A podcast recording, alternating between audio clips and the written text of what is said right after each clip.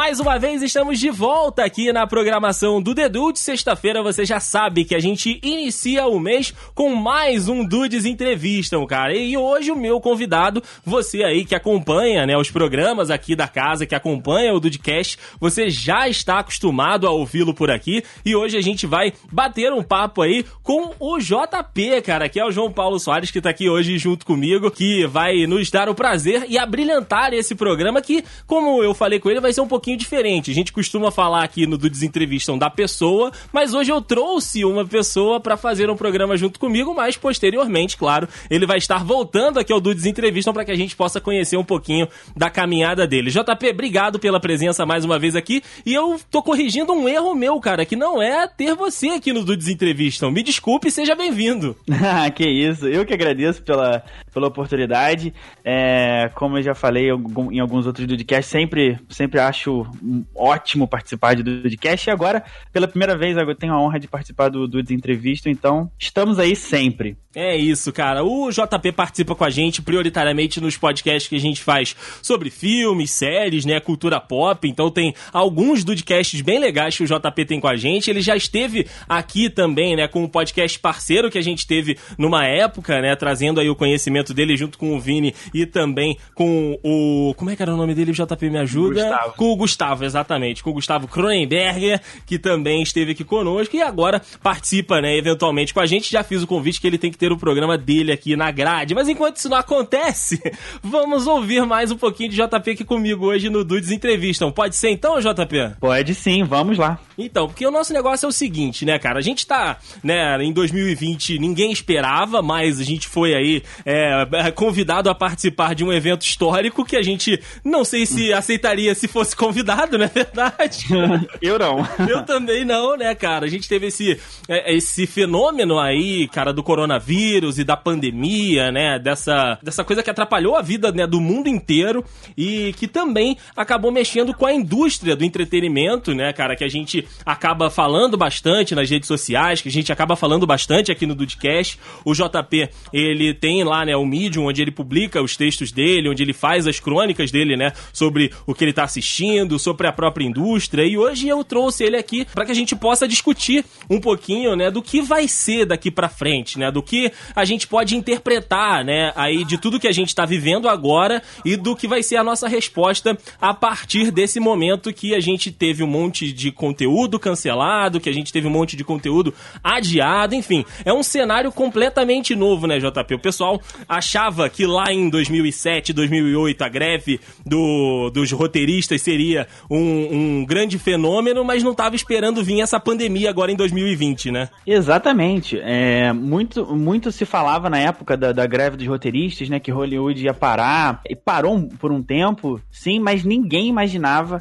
é, algo do tamanho dessa pandemia. É, um, é uma coisa inevitável e, assim, que a gente não consegue prever como aconteceu e tem acontecido agora. A gente está vivendo o auge aí dessa pandemia aqui no Brasil agora, em outros países também. E é uma coisa muito complicada porque a indústria do entretenimento, principalmente o, a cultura pop, o cinema, a TV, eles são mídias de massa. Uhum. E eles dependem tanto do público em massa para assistir, para gerar valor para gerar bilheteria, no caso do cinema, e, e, também eles precisam de muita gente por trás é, desses estúdios, desses cenários, no caso da TV, para que aquilo possa acontecer. Então, assim, é com certeza uma das indústrias, um dos mercados mais atingidos, e eu me arrisco a dizer que um dos que vai ter mais problemas para se recompor no, uhum. no, no, curto e médio prazo. É, com certeza, cara, porque, como o JP disse, a dependência de público, né, e a dependência de ter alguém que pague aquele investimento que foi feito foi muito alto. Até no início, né, da, da pandemia, tanto nos Estados Unidos, né, uh, no Canadá, em alguns é, países, né, que tiveram um impacto inicial, é, primeiro os uhum. cinemas não estavam fechando, né, JP? Estavam fazendo menos sessões ou vendendo menos ingressos, e assim, você acha que essa recuperação, essa volta, vai ser mais ou menos quando a gente entrou, galera fazendo menos sessões, é, menos pessoas dentro das salas, o comportamento das pessoas indo né, até o cinema, nesse caso, vai ser diferente? Eu tenho certeza de que vai ser diferente. Uh, agora eu só não sei te dizer o quão diferente. Agora, uhum. de que vai ser diferente, com certeza. E principalmente porque a gente é, vive, vivia, pelo menos até essa pandemia, uma indústria que necessitava de, de no, no caso específico do cinema, de grandes bilheterias, ou seja, de salas gigantescas, lotadas, para fazer bilheteria. Hoje em dia, um filme uh,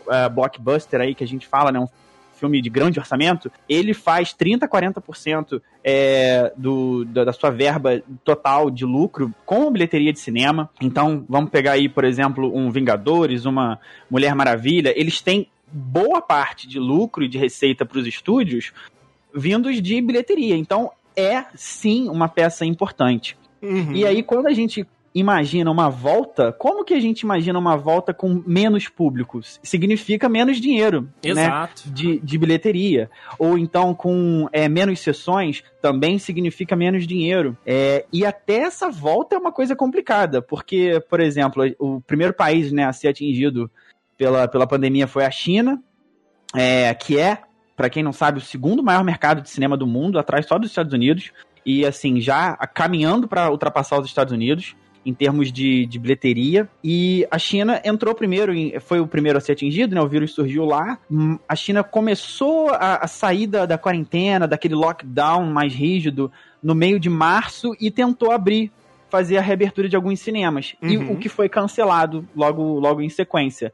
Né, o governo depois proibiu, enviou é, pedido e recomendação para que não fosse aberto, mesmo com menos sessões, mesmo com com menos público, porque não, não, não se tinha ainda a segurança de que não que, que todas as pessoas pudessem é, frequentar as sessões sem serem contaminadas. Então, você já vê por a China, um país que fez um, um lockdown bem, bem rígido, bem forte, tendo esse problema para voltar. Não Exato. voltou, assim, e ainda não voltou ainda. Os cinemas ainda estão fechados. Num, num país que tem 60 mil salas de cinemas. É uma coisa gigantesca. É uma indústria toda, né, cara? A gente fala que os, esses filmes blockbusters, eles contam com o mercado da China para poder alcançar os números, né, de lucro e de faturamento com as bilheterias e tal. E nessa volta, né, nessa, uh, nesse tempo que a gente vai ter de, de volta e de recuperação, como o JP falou, eu também acho que vai ser completamente diferente. Vai ser um outro cenário, vão ser outras pessoas que anseiam outras coisas e que têm uma demanda completamente diferente do que tinham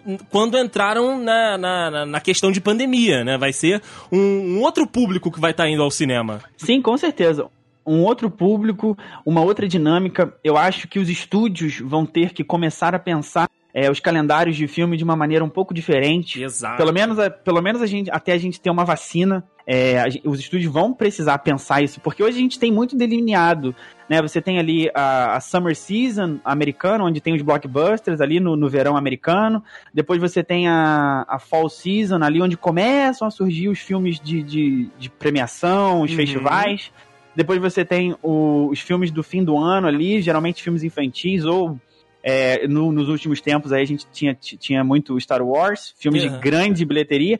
Então vai ter que pensar em maneiras de de, de colocar filme no cinema de uma maneira que ele seja é, lucrativo, mas ao mesmo tempo que ele possa estar lá no cinema e, e, que isso é, vai ser uma, uma, uma jogada da indústria muito difícil. Com porque certeza. a indústria, ela, ela se ela se acostumou a, a, só aumentar. O número de filmes hoje é muito maior do que é, lança, os número, o número de filmes lançados hoje, ou né, até agora, era muito maior do que os filmes lançados há 10 anos atrás. Então, uhum. vi, ma, cada vez mais a indústria se massificava. E agora ela vai ter que fazer o caminho oposto. E isso é o que vai ser o pulo do gato aí. É, cara, essa, essa enxugada que vai ter que dar, né, eu acho que vai ser muito grande, porque até por essa, por essa questão que a gente tá falando aqui, né, JP, de que vai ter menos gente indo aos cinemas, muito menos gente consumindo aquele produto, e aqui a gente fala, né, da questão do cinema, porque é justamente isso, você se disponibilizar, sair de casa, apagar para estar em algum lugar para assistir aquele conteúdo. Mas a gente vai chegar no segundo momento também, que é pagar em casa. Mas enfim, ainda falando dessa questão de cinema e da indústria, desse enxugamento, o critério e a peneira também vão crescer, né? Porque, como você Sim. disse, a gente lança hoje muito mais filme do que a gente lançava há 10 anos atrás. E faturando menos do que a gente faturava do ano passado, ou então há dois anos atrás, é, vai ter menos conteúdo no cinema, vai ter menos filme saindo, né? Essa peneira aí de projetos, ela vai ficar cada vez mais fininha tinha, né? Sim, sim. A gente tem um problema que é, é a gente tem a, essa coisa de, de, que Hollywood virou só blockbuster, então a gente tem é, muitos filmes saindo, mas os must-see, né, aqueles filmes assim que você tem que ver, aqueles filmes que são esperados para fazer sucesso, são filmes que já se espera o sucesso né, que são as, as franquias de super-heróis, Marvel, é, DC, Star Wars, as animações da Pixar, muito aí tem o dedo da Disney. A Disney é uma das aí da, da, das gigantes dessa, dessa massificação e desse, desse filme, desse cinema grandioso, todo todo mês tem quase um filme gigante, um filme de 100 milhões, que tem que fazer, sei lá, 500 milhões. E essa dinâmica vai mudar não vai dar para ficar fazendo filme de 200, 300 milhões se você não sabe que aquele filme vai gerar um bilhão, dois bilhões, uhum. entendeu? Eu acho, e... eu acho até, desculpa te interromper, JP, que alguns uhum. projetos até dentro dessa lógica desse cinema, desse cinema blockbuster, né, que faz muito dinheiro, eu acho que alguns projetos desses aí os caras vão até repensar ou então vão dar uma segurada, porque assim, a gente sabe que é, Homem-Formiga e a Vespa têm lá sua importância dentro do, do projeto, né, do universo Marvel? Tem, mas você uhum. pensa numa situação como a gente tem, né, depois dessa, dessa loucura toda, talvez ele não seja tão importante investir agora do que fosse naquela época, sabe? Então, se tiver algum projeto na escala Homem-Formiga e Vespa, então Homem-Formiga, ele vai entrar na última ali, na última fileira, né? Vai entrar no, projeto futuro e não vai fazer agora igual eles estavam fazendo, a toque de caixa, sabe? Ah, injeta dinheiro aí que vai rolar. Não, impossível isso, porque é, a indústria, é, de maneira geral, já sentiu um impacto gigante. Por exemplo, a, as arrecadações de bilheteria na China caíram mais de 90% com, a, com o fechamento dos cinemas. Nos Estados Unidos, o número é parecido. É, ações né, de estúdios, a, a, Disney, por exemplo, de maneira não é só estúdio, mas as ações da Disney, de maneira geral, caíram já mais de 40%. Então, o baque já, já, já começou, o baque financeiro, e a tendência é o enxugamento, né? Por exemplo, quando a gente fala de Marvel, a gente tem muito filme já programado, muito filme é, que geralmente durante um ano a gente tem ali três filmes. Talvez a saída seja um filme só por ano e, o, os outros filmes é, ou menores ou direto no, no Disney Plus. Uhum. É, o, o, que já tá gravado às vezes não tem jeito, né? Você lança e... ou você coloca em alguma plataforma que hoje em dia é a saída que eles têm dado, mas o retorno acaba que não ser não, não é o mesmo, né? E aí a gente parte até para uma questão que eu queria abordar aqui, que é o comportamento, né? Que é o seguinte, você a, a experiência cinema é uma experiência única, né? Você tem certos filmes, é. você tem certas certas coisas que você tem que assistir no cinema, por mais que você tenha um equipamento imenso e maravilhoso em casa. Não é a mesma coisa. Uhum. Eu sou muito suspeito para falar. Eu sou uma pessoa que. Eu já até comentei isso em algum lugar ou com alguém, que uma das coisas que eu mais tenho sentido falta nesse momento é ir ao cinema. Porque. Uhum eu tinha o costume de pelo menos uma vez ao mês eu ia no cinema. É, pra, pra ver qualquer filme, sim. Porque eu acho que o cinema, ele é, ele é um, uma mídia feita pro, pra sala de cinema. E não que a gente não possa assistir em outros meios, mas assim, a experiência dentro do cinema, com outras pessoas e na tela grande, é uma, é uma experiência, não é apenas o filme em si. E isso é uma coisa que tende a mudar bastante. Uhum. Porque as pessoas não vão mais é, primeiro que elas vão ter que é, selecionar mais os filmes, né? Depois elas vão ter que ver se elas vão conseguir de fato esse filme com sessões diminuídas ou com menos sessões, ou até se elas, por exemplo, a gente nos Estados Unidos, é, você tem um, um mercado de cinema muito abrangente, em que você vê criança até idosos. Uhum. Um idoso hoje, eu não sei até que ponto um idoso hoje poderia ir a um cinema mesmo numa situação de pandemia controlada. Então você tem diversas variáveis aí. Exato, exato, cara. Então, assim, é, é um mundo que, que, vai ser outro depois que a gente estiver tentando é, caminhar numa normalidade, já com uma vacina, já com o, a doença controlada, né? Já que a gente convive com várias outras doenças aí que já estão em certo nível controlado, a gente vai chegar nesse nível com o coronavírus também, mas eu acho que a gente vai ser outro. Uhum. E até nesse nesse, nesse critério de, de conteúdo, JP, a gente sabe que vão sair vários conteúdos, né? Tanto de filme quanto de série, a respeito disso que a gente tá é, vivendo, né? Dessa, dessa prisão dentro de casa, dessa, desse distanciamento social. Você acha que saindo dessa. dessa de, saindo da vivência disso, a galera vai se interessar por ver isso numa série, num filme? Isso vai atrair as pessoas, assim como a gente é atraído às vezes por ver filme do fim do mundo, ou então como a galera é atraída a ver série de hospital? Isso vai entrar ali no lore da galera? Você acha que esse tema coronavírus na cultura pop vai render por muito tempo? Nossa, com certeza. Eu acho que a, é, a cultura pop, de maneira geral, ela já é pautada muito por coisas que são próximas a nós, então a gente tem sempre uma ideia de apocalipse, uma ideia de fim do mundo, igual você disse. Então eu acho que com certeza coronavírus, pandemia, lockdown, quarentena, vai ser uma coisa que a gente vai começar a, a, ver em séries e filmes de maneira geral. E agora com um quê de pode acontecer. A gente viu isso. Não é mais apenas igual quando a gente para pra pensar, por exemplo, no, no filme Contágio, que agora virou, né, uhum. referência por causa da pandemia. É, naquela época que de lançamento, 2011, é, ninguém, a pessoa sempre fica com aquela, ah, pode acontecer, mas não vai acontecer. Nunca acontece comigo. E aconteceu. É, então, assim, a gente vai assistir até de uma maneira diferente. A gente vai pensar, é, esse apocalipse aí, ele não é tão fictício assim. Distante, assim. né? Não, é, é complicado, cara. Eu acho também que vai ter é, muito interesse, né, sobre como a cultura pop vai retratar, como vai ser aí a experiência dos roteiristas, né? A gente sabe que muitas vezes os roteiristas trazem, né, as vivências deles por aquilo que eles escrevem. Então, assim, aqui no Brasil, por exemplo, a gente já teve confirmação de que a série da Globo, que é médico, né, aquela sob pressão, vai trazer uhum. nas próximas temporadas aí a questão do coronavírus, né, dessa loucura que se tornou os hospitais, as UTIs e falta respirador para todo mundo e não tá dando conta de fazer os testes. Então, eles vão investir em cima disso e Hollywood com certeza também vai ter aí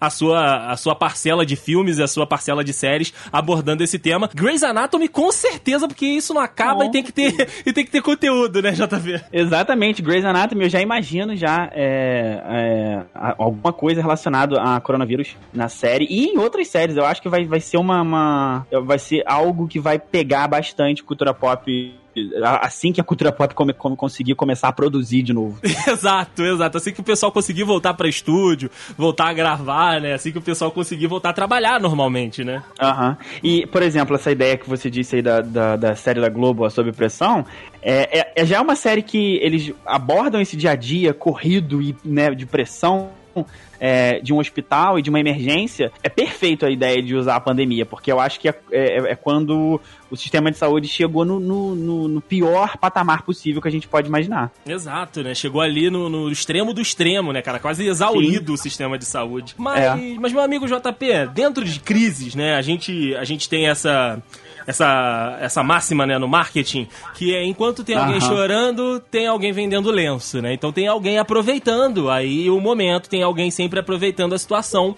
E nesse caso, né, de pandemia, nessas últimas, essas últimas semanas, nesses últimos meses, quem vem sorrindo aí com a desgraça que o mundo vem passando são os serviços de streaming, mas eu quero nomenclaturizar aqui, se essa palavra lá existe, eu quero dar nomes aos bois aqui, que é a Netflix, cara. A Netflix, Sim. ela é a empresa que se beneficiou se a gente falou, né? Se você falou aqui que a Disney teve aí uma queda nas ações e aí todas as bolsas do mundo tiveram aí quedas em ações, né? De investimentos diversos e tudo, a Netflix é a única que tá ali de boaça, sentadinha na sua cadeira, falando: hum, tá todo mundo em casa, né? Pois é, pra Netflix, nesse, nesse primeiro momento, é um paraíso, porque eles têm ali, eles sempre prezaram muito pelo, pelo tempo de exibição, então assim, eles contam muito quanto tempo parado ali assistindo o conteúdo deles você você gasta. Então, uhum. Então acredito que isso deve estar tá lá em cima, né? Tanto é que a gente vê notícia de, de, é, de internet sendo consumida a, a, em muita quantidade.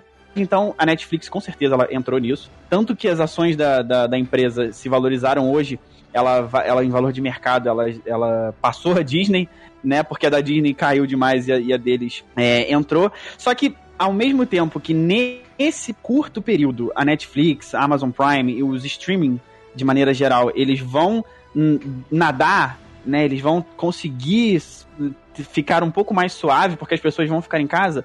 Vai chegar uma hora que esse conteúdo vai ele não é infinito. Exato. Então exato. vai chegar uma hora que eh, até a Netflix, que por enquanto vem surfando aí a onda, vai, vai ter que rever alguma coisa. Porque, é, principalmente no, no quando a gente pensa que quando volta, não tem, assim, a gente não tem uma. Previsão. Pra, não tem previsão nenhuma. Quando a gente pega, por exemplo, é, o schedule das séries, estão todos parados, não, não, sem previsão de, de voltar à produção ou de, ou de serem lançadas de novo. Mesma coisa para os filmes. E aí, uma hora isso vai pegar. Acredito que a Netflix tenha muito conteúdo, assim, é na manga para soltar, mas depende do, da quantidade de tempo que a gente vai ficar nessa situação, com certeza. E aí, como você disse, né, tanto Amazon quanto Disney, quanto Hulu, que ainda não chegou aqui no Brasil, mas tem a sua plataforma, a HBO com a Warner, né? Então essa galera toda aí, né, tá, tá se coçando, tá dando o seu jeito para poder continuar trabalhando e acelerar aquilo que já estava em produção, mas eu acho acho, JP, que a Netflix ainda tem uma certa vantagem, né? Tipo, um corpo, sei lá, na frente de vantagem, porque a empresa, nesse momento que ela apareceu como a grande novidade do mercado, a Netflix estendeu os seus tentáculos pelo mundo inteiro, né? Então, Sim. assim, por mais que a produção americana é, esteja parada, e a do mundo inteiro também, tem a Netflix na, no Japão, tem a Netflix aqui do Brasil, tem a Netflix na África que começou a produzir. Então, assim, é, coisas que ela faria localmente, como tá todo mundo não produzindo, se tiver alguma coisa é, na mão do editor, ela vai lá na África do Sul e fala: vou lançar isso aqui pro mundo inteiro, sabe? Então, é, é, um conteúdo que ela já tinha, que ela não lançaria para todo mundo, mas que ela vai lançar por essa falta. Então, ela tem essa vantagem de ter esses braços no mundo inteiro, né? Com certeza. Isso é, um, é uma coisa que a Netflix vai, vai, vai se manter à frente frente dos outros concorrentes porque é a, o serviço de streaming mais antigo e o, o que lidera ainda, apesar do, do, da crescente dos outros. Mas ainda é o líder, ainda é o, o, melhor, assim, o melhor aprimorado. E é, eles têm, de fato, eles conhecem o mercado muito bem já. Então, é, para eles vai ser uma coisa muito mais fácil. É diferente de, é, de alguns, por exemplo, o streaming da, da HBO né, o HBO Max da, da Warner e tal, ele, eles não cancelaram a data de, de, de lançamento do streaming, ele, a, ela foi mantida, mas você vê, por exemplo, que a Netflix ela já tem toda uma estrutura pronta. Uhum. Então ela está muito mais preparada para manter esse a dinâmica do jeito que ela foi imposta agora pela pandemia do que outros serviços, por exemplo. Exato, exato. E aí a gente vê, até os casos aqui do, do Brasil, que a gente tem é, um pouco mais de contato, muitas vezes a série é lançada na Netflix e é lançada ali na surdina, ou então, tipo, a gente que tá mais ligado, a gente sabe que vai lançar porque os diretores estão fazendo aquele circuito de entrevista. E aí eu fico imaginando isso nos outros países também, sabe? Tipo, na Inglaterra. Uhum. Galera que tá, sei lá, com uma sériezinha de comédia, oito episódios. Aí já, tá, uhum. já tá na mão do editor, né? Um cara que consegue continuar trabalhando de casa, vamos colocar entre aspas. Então a Netflix vai lá, pega essa sériezinha inglesa, coloca na plataforma para todo mundo e é um lançamento, sabe? Ela não fica sem conteúdo novo na plataforma. Sim, eles têm essa é, é, esses tentáculos aí que você mencionou, eles, cons eles conseguem comprar muito conteúdo pronto para fazer só distribuição em massa global. Isso é uma coisa que, que eles fazem e podem continuar fazendo à medida que tiverem ainda produções prontas. A situação, né, até pra gente é, caminhar aqui também dentro do nosso, do, do, nosso papo, JP, é o seguinte: a gente vai ter nessa saída né, da, do coronavírus a, as situações de streaming, né, as empresas de streaming muito fortalecidas, enquanto o mercado tradicional muito fraco. Então, é, é, o movimento, a gente já vê até o próprio Oscar aceitando esse ano é, a inscrições uhum. de filmes é, online, né? Até porque a gente não tem cinema aberto, então senão eles teriam aí que colocar Sonic para concorrer no Oscar e aí ia pois ser é, né? sensacional. Né? Mas, Imagina cara, isso. ia ser maravilhoso, ia ser maravilhoso. Mas, cara, a situação vai ser a seguinte: primeiro vão vender os projetos grandes pros streamings e depois para os estúdios ou você acha que a cadeia vai continuar mesmo depois que a gente voltar a uma entre aspas normalidade? Eu acho que a tendência é que o mercado tenda a querer manter algo de normalidade. Então, tenda a querer manter a cadeia de produção o mais parecido possível uhum. com o que era, o sistema de distribuição, produção. Eu acho que isso tende a mudar demais. Apesar de, de um mercado, é, de, eu, de, eu, enxergar essa, essa tendência do mercado em querer se no, voltar à normalidade, eu acho que isso é uma coisa que não acontece mais. Eu acho que o mercado vai ter que é, se acostumar e se reinventar como você disse, o mercado tradicional, por exemplo, uma das coisas que mais pega no mercado tradicional é a publicidade. Exato. Porque você já tem, é, por exemplo, cotas de, de publicidade vendidas para séries que não estrearam ainda. Uhum. Para séries que nem a produção foi terminada. Então, você, você vai ter para esse tipo de, de indústria, da televisão tradicional, os estúdios mais tradicionais, você vai ter um rombo de, de, de receita gigantesco. Porque se essa série não voltar a tempo, o anunciante vai tirar o dinheiro. Exato, exato. Vai cancelar contrato. Isso é uma coisa que a Netflix já não vai ter tanto, porque eles dependem apenas da, da, do pagamento de, da, das mensalidades, investimentos e tal. Não, não tem essa necessidade de, de anunciante. É um mercado completamente diferente nesse sentido. Em contrapartida, o mercado tradicional vai ter que se reinventar. Eu acho que a visão de normalidade é uma coisa que o mercado vai precisar tentar esquecer, pelo menos a curto, a curto e médio prazo, uh, ou então até a gente ter uma vacina. Porque Exato. não vai dar para manter é, como era antes numa, num, num, esquema de isolamento, de distanciamento. É, é, é completamente fora do, do, planejamento, né, cara? Ninguém tava contando com isso acontecer. Totalmente, né? totalmente. Era é, como eu falava do, do, dos filmes, por exemplo. É, um filme, por exemplo, um filme que já teria estreado se não fosse a pandemia. É o Viúva Negra. Uhum. É, é um filme caro. É um filme que, se ele não sai no cinema, é prejuízo pro estúdio.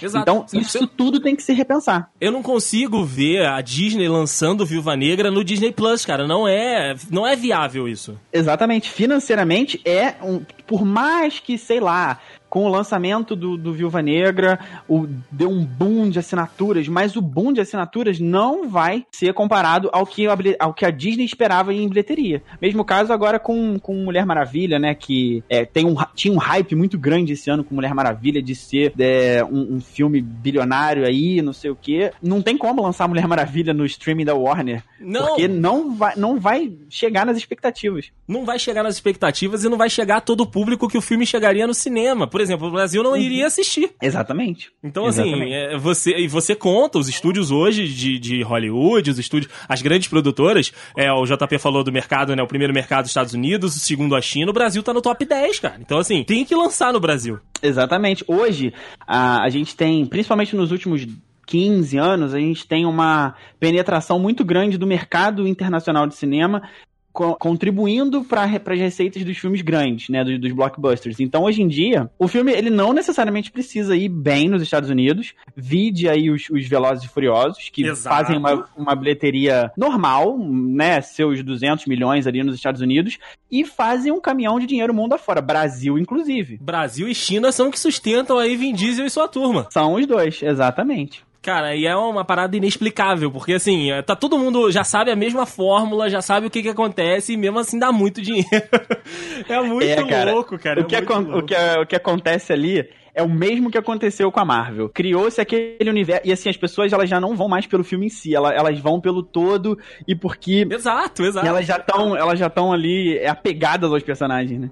Exato, eles estão apegados aos personagens. É, é, um, é um evento, né? Quando você sai de casa com seus amigos, você vai para se divertir, enfim. Tem toda uma aura, né? Que explica aí essa, esse fenômeno Velozes e Furiosos. E aí você pode colocar qualquer franquia pipoca que, né, você goste, sabe? Tipo, a gente tinha antigamente o, o Piratas do Caribe, a gente teve uma época o Transformers, aí Velozes e Furiosos, a Marvel. Todo mundo é a mesma, a mesma tendência ali, né? A mesma uhum. linha de, de pensamento, né? Sim, sim.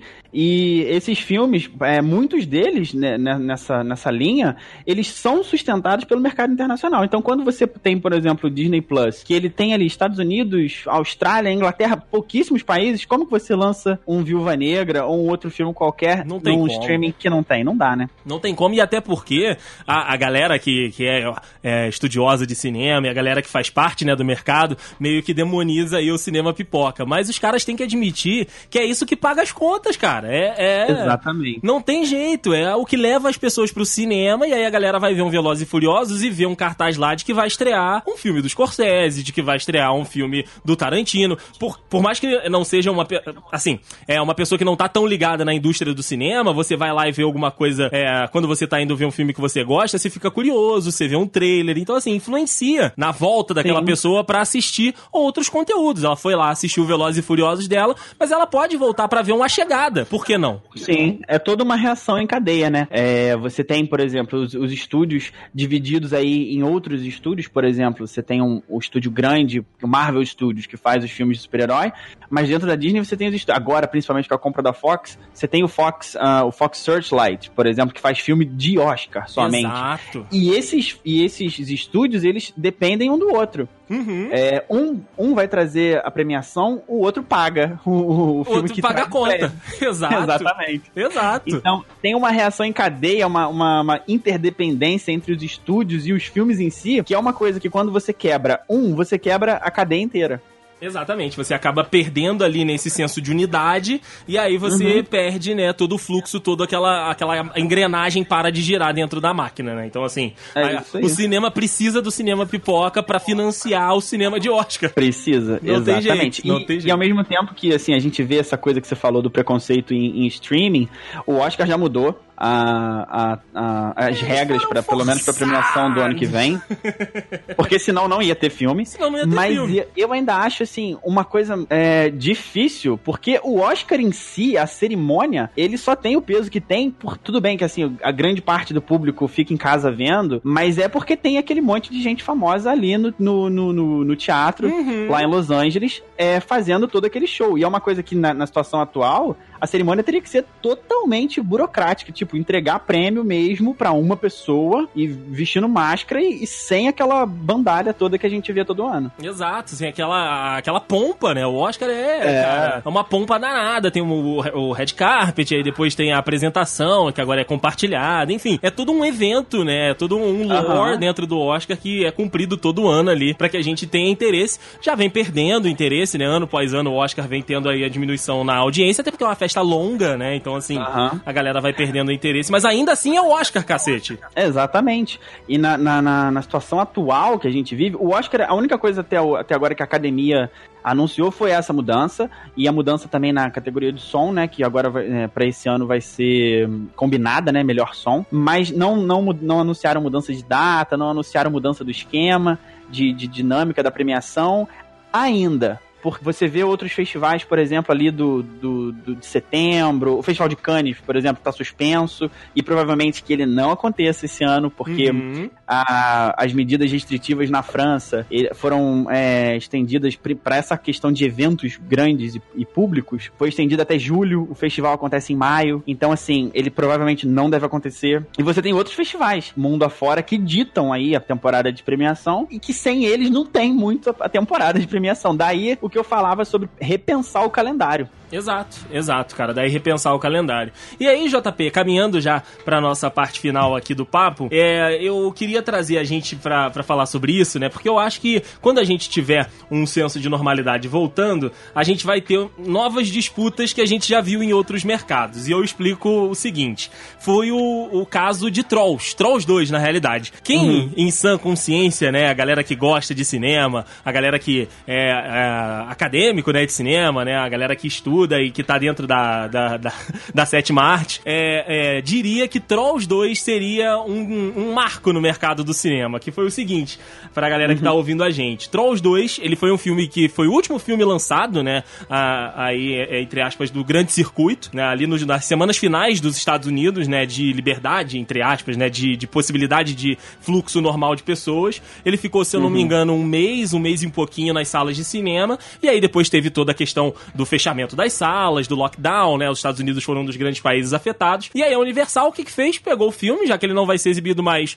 nos cinemas, jogou o filme no, no streaming. E, cara, Trolls 2 no streaming nos Estados Unidos fez um sucesso absurdo. Ah, estrondoso. Fez, deu, deu um retorno de que o estúdio, que a Universal, não estava esperando. E aí, o, o CEO da, da Universal, né, da NBC Universal, foi dar uma entrevista falando, cara, olha, eu, eu espero, eu espero quando os cinemas voltarem que é, eles entendam que agora a gente vai poder lançar os filmes no cinema e no streaming. Que, Sim. cara, é impensável você pensar isso, né? Tipo, é, é, o, sei lá, você tá lançando um Jurassic World, aí vai sair no cinema e já vai estar tá no streaming dos caras. É, é, concorrência direta ali do mesmo produto. E aí, essa, essa declaração do, do, do presidente, né, da, da, Universal, já repercutiu no cara da AMC, da AMC Theaters, que já falou o seguinte: uhum. olha, quando voltar aí a ter gente no cinema de novo, não vai ter filme da Universal. Porque, tipo assim, eles vão querer lançar no streaming e no cinema e não vai ter como. Exatamente. Então a é. gente vai ter Uber e táxi de novo, J. JP?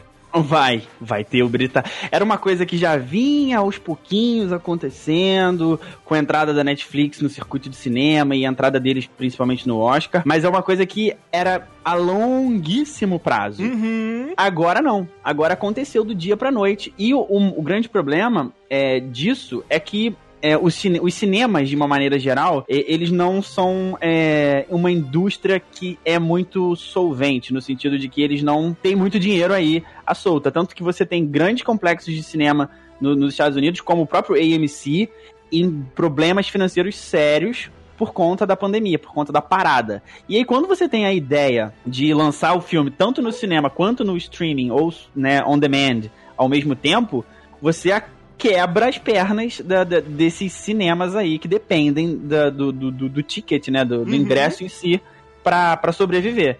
Então você vai ter sim, o que, o, o que você falou aí resume muito bem. Táxi Uber vai ter, vai ser cinema contra streaming. E, e, é muito louco, né, que eu tô, tô com a matéria aberta aqui, vou até colocar no, no link no post, né, a matéria do, do Omelete, que eles, eles trazem a informação do seguinte, ó, a decisão da, da, da Universal, né, da, da NBC Universal foi o seguinte, que Trolls 2 no, no, no On Demand, né, na, na plataforma de streaming, arrecadou 100 milhões de dólares em aluguel digital e essa performance foi melhor do que o Trolls 1, que só foi pro cinema. Então, assim, a, a, entrada de dinheiro foi superior à entrada de dinheiro no método convencional. E aí o cara, que é o cabeça lá, o cara que tem que responder pros acionistas o dividendo deles que vai entrar no final do mês, falou: olha, já que entrou mais dinheiro no, no On Demand, lança os dois, porra, que entra dinheiro nos dois lados. E aí foi o que o JP falou. A cadeia de cinema começa a ficar, falar: peraí, como assim vai lançar nos dois? Como é que você vai tirar a gente daqui de dentro? Exatamente. E assim, quando você pensa no, na, na empresa, no estúdio, pro estúdio é muito bom. O custo que ele vai ter lançando isso,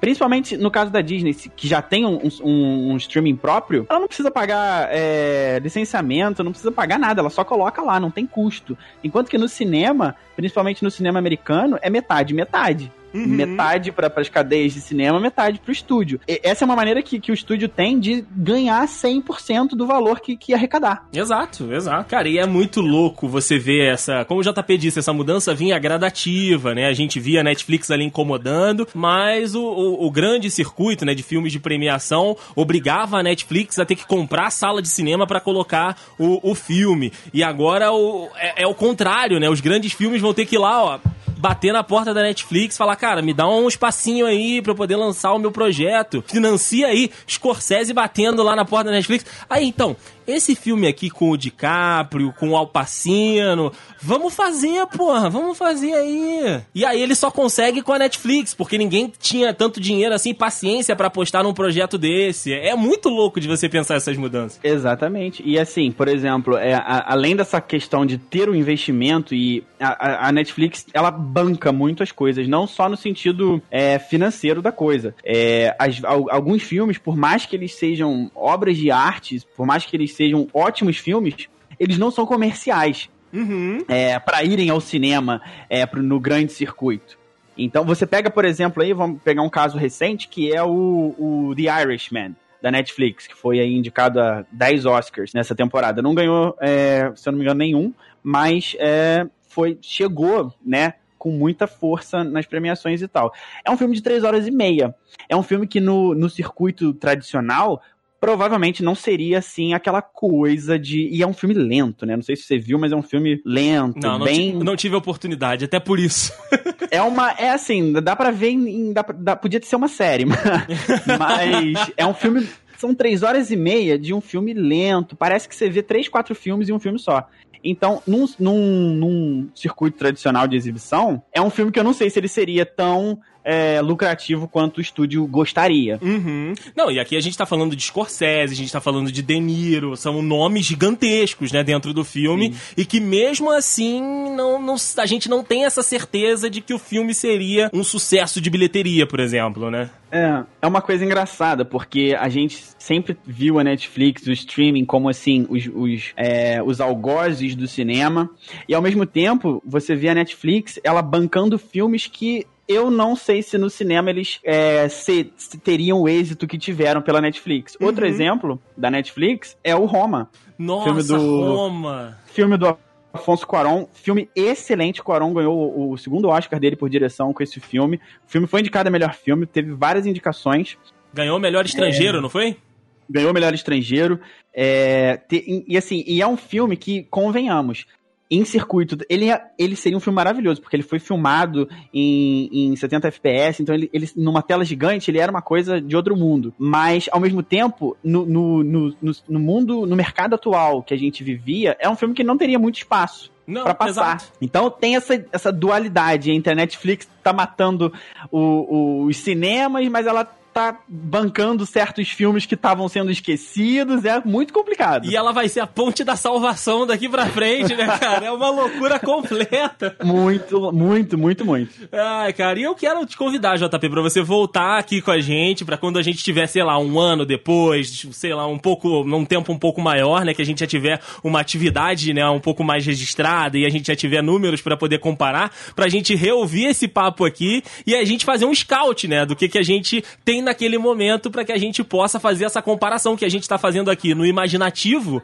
e lá na frente a gente já vai ter palpável, né, a gente já vai ter o que aconteceu. Exatamente, é um, é um exercício que eu gosto muito de fazer. A gente, por mais que a gente não tenha é, ficado preso a fazer previsões nem nada, a gente conversou bastante sobre o que, que a gente espera, né, dessa indústria aí depois disso, fazer esse trabalho aí de, de voltar e ver, hum, foi isso mesmo que aconteceu. Hum, não foi bem assim que aconteceu. Eu acho sensacional, aceito o convite é, já de agora. É, não sei como é que vai ser, a gente não sabe quando essa pandemia vai acabar, quando a coisa vai voltar pra normalidade e qual vai ser essa normalidade, mas é, é um exercício muito bom também. Eu gosto, eu gosto também, cara, de reouvir os programas e poder discutir eles de novo, sabe? Tipo, ah, cara, eu falei, falei um monte de besteira lá no, no podcast e aí aqui, tipo, não aconteceu nada daquilo que eu falei. Até é. porque a gente pode ter qualquer outra coisa coisa aí que mude o jogo de novo, né? A gente não tava contando com coronavírus. Exatamente. É, hoje em dia, a gente chegou num, num ponto que é tudo que a gente contava como imprevisível e que a gente não esperava vem acontecendo, né? Os anos eles vão passando e as coisas vão ficando mais, né, rápidas e, e não só isso, vão ficando mais é, inesperadas ainda. Exato, né? cara, exato. E a pandemia. Mas é, vamos ver. Vai que aparece uma vacina aí no curto prazo e tudo volta ao normal em janeiro, sei lá. É, cara, é muito louco, assim, a gente não tem como afirmar as coisas, né? A gente tá no campo da, das hipóteses, das hipóteses, né? E aqui também vale para outros mercados. A gente tá falando da indústria do entretenimento, né? Da indústria de cinema e séries, mas outras questões, por exemplo, também foram aceleradas por conta dessa pandemia, né? A coisa do trabalhar de casa, o quão é necessário a gente ter uhum. é, uma equipe muito grande, dentro de uma sala, dentro de um prédio, produzindo alguma coisa, é, questões de alguns mercados que estavam consolidados e aí a pandemia vem para dizer, olha, é, não é tão consolidado assim, sabe? Então a gente vai ter uma mudança muito grande, é, não só nessa área que a gente está abordando aqui, mas eu acho que como sociedade como um todo, né, cara? As atividades né, em si, elas vão, elas vão ser outras depois que a gente tiver a possibilidade aí de tentar voltar a, a uma, certa, uma certa normalidade, né? Com certeza. A gente vivia uma. Até essa pandemia, a gente vivia numa é, numa pressa tremenda, tudo era corrido, tudo era correndo, e a gente sempre vi vivia com, com prazos e metas, e a pandemia mostrou que tudo isso acabou. Exato. Né? Pelo exato. menos por enquanto, não tem essa mais. Né? O ensino que há, há muito tempo se discutia ensino EAD, como que seria isso. O, o ensino virou EAD é, no Brasil inteiro, 100%, do, da noite pro dia. Num, como é, como é, num final de semana você tava esperando ir, ir pra escola, ir pra faculdade, no outro você vai ficar em casa vendo computador. Então é uma coisa muito nova, não só pra indústria do cinema, como você disse, pra indústria em geral para nós, como pessoa e sociedade. Exato, cara, exato. JP, obrigado pela, pela tua disponibilidade, pelo teu, pelo teu talento, pelo seu trabalho aqui junto comigo nesse podcast. E a galera que quer te acompanhar, encontra aí ah, os seus posts, as suas postagens em quais arrobas, meu amigo? Pois é, eu que agradeço de novo pelo convite. Sempre gosto aqui de falar com vocês, seja aqui no Dudcast ou aqui agora. É, e para quem quiser me acompanhar aí, ver alguma coisa, eu vou confessar que eu não tenho escrito muito no blog, mas tem, muito, muito tem muita coisa escrita lá. Pretendo, vou aproveitar essa quarentena para escrever um pouco mais. Por favor. Mas pode entrar lá no Medium, que é uma, uma plataforma de, de, de, blog, e procurar por arroba Papo com João, é, lá no Medium. E se alguém quiser também me procurar no Twitter, tô lá também, uma rede social que eu sou bem, é, bem ativo que é o arroba João Paulo S1. Boa, boa. Vou deixar tudo aqui no link no post para que se você quiser acompanhar, e eu indico demais, cara. O JP é um cara que eu sou muito fã, eu falo isso pra ele, ele é meu ídolo, porque é um cara que eu admiro demais. É um cara que é, tem um trabalho muito bom, cara. É um trabalho que eu gosto muito, que eu uso como referência. O JP é, é um cara que eu gosto de acompanhar. Então, se você quiser aí é, uma opinião bacana, se você quiser um cara que trabalha e que vai a fundo, que vai pesquisar as fontes, que vai além do que é, muitas pessoas consideram consideram como limite, é o trabalho que eu indico e vai estar aqui no link no post, tanto aí o Medium, né, onde ele posta as crônicas e os textos, as avaliações, as reviews, e também o Twitter, que aí, aí é liberado pra gente falar qualquer coisa, né, JP, tanto de trabalho, eu vejo que você faz lá umas threads maneiríssimas, falando de números, falando de causos, enfim, mas também falando as besteiras que a gente também é filho de Deus, né? Ninguém é de ferro, né, ainda mais nessa pandemia. Se a gente não tiver um momentinho ali pra falar alguma coisa, né, fora da, da, da caixinha ali, fora, né, não dá. Não dá, não tem como, cara. JP, mais uma vez, obrigado pela presença. Lembrando, cara, que o JP está conosco aqui no The Dudes, então você pode caçar aí os episódios que a gente fala de filmes, né? Com certeza ele tem o JP, seja o Joker que a gente falou, a gente falou de Vingadores, tem aí a fase 4 da Marvel que a gente imaginando como uhum. é que uhum. seria, né? Então, né? Quem imagina naquele programa? Talvez o papo esteja um pouco defasado, mas se você gostou aí do JP aqui no Dudes Entrevista, tem esses programas e vários outros aí aqui na grade do The Dudes para que você possa curtir o JP junto conosco aqui no The Dudes.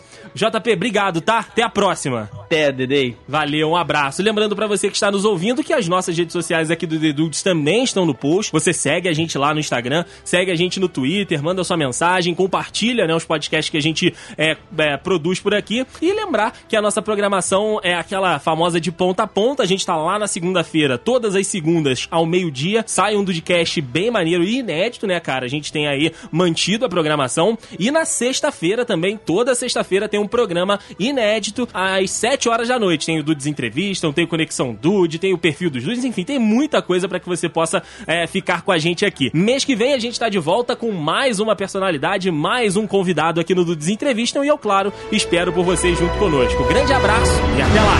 Tchau, tchau.